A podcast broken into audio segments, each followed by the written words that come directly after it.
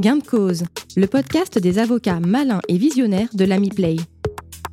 En trois minutes, un concentré d'actualité pour conseiller vos clients, les défendre. Dans cette série, La faute inexcusable, analysée par Bernard Goriot, professeur de droit.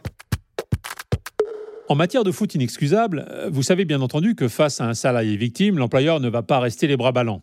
Il va s'efforcer de démontrer qu'il n'avait pas eu ou ne pouvait pas avoir connaissance du danger pesant sur lui, et que s'il connaissait le danger, il a pris les mesures pour l'en préserver. Rien de neuf sur ce point. Mais les arrêts du 8 octobre vous invitent à faire preuve davantage d'ordre et de méthode. Au risque de vous surprendre, je vais commencer par la méthode, c'est-à-dire des actions de prévention des risques, des actions d'information et de formation, la mise en place d'une organisation et de moyens adaptés. Et l'ordre dans tout cela? Eh bien justement, ces mesures reposent elles-mêmes sur quelques principes affirmés par ailleurs dans un certain ordre. Premièrement, éviter les risques. Deuxièmement, évaluer les risques qui ne peuvent pas être évités. Cela signifie que l'employeur doit établir le document unique et identifier les risques auxquels sont exposés les salariés. Cette référence au document unique est renforcée par la loi du 2 août 2021 qui en a fait une obligation légale et plus simplement réglementaire. En l'espèce, dans l'affaire du conducteur de bus agressé, l'employeur reconnaît qu'il a identifié le risque puisqu'il figure sur le document unique. Le problème, c'est qu'il n'a pas pris les mesures adaptées et surtout efficaces. Il faudra attendre 5 ans pour qu'un système de vidéosurveillance soit installé. Un peu tard, me direz-vous. Je vous ai cité deux principes, mais je peux en ajouter un troisième.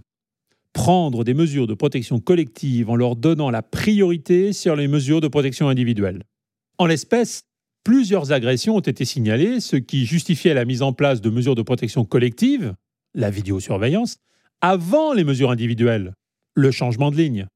Vous aurez compris, la rédaction du document unique est donc un exercice imposé, mais un exercice difficile. Quasiment un exercice d'équilibriste pour l'employeur. Pourquoi?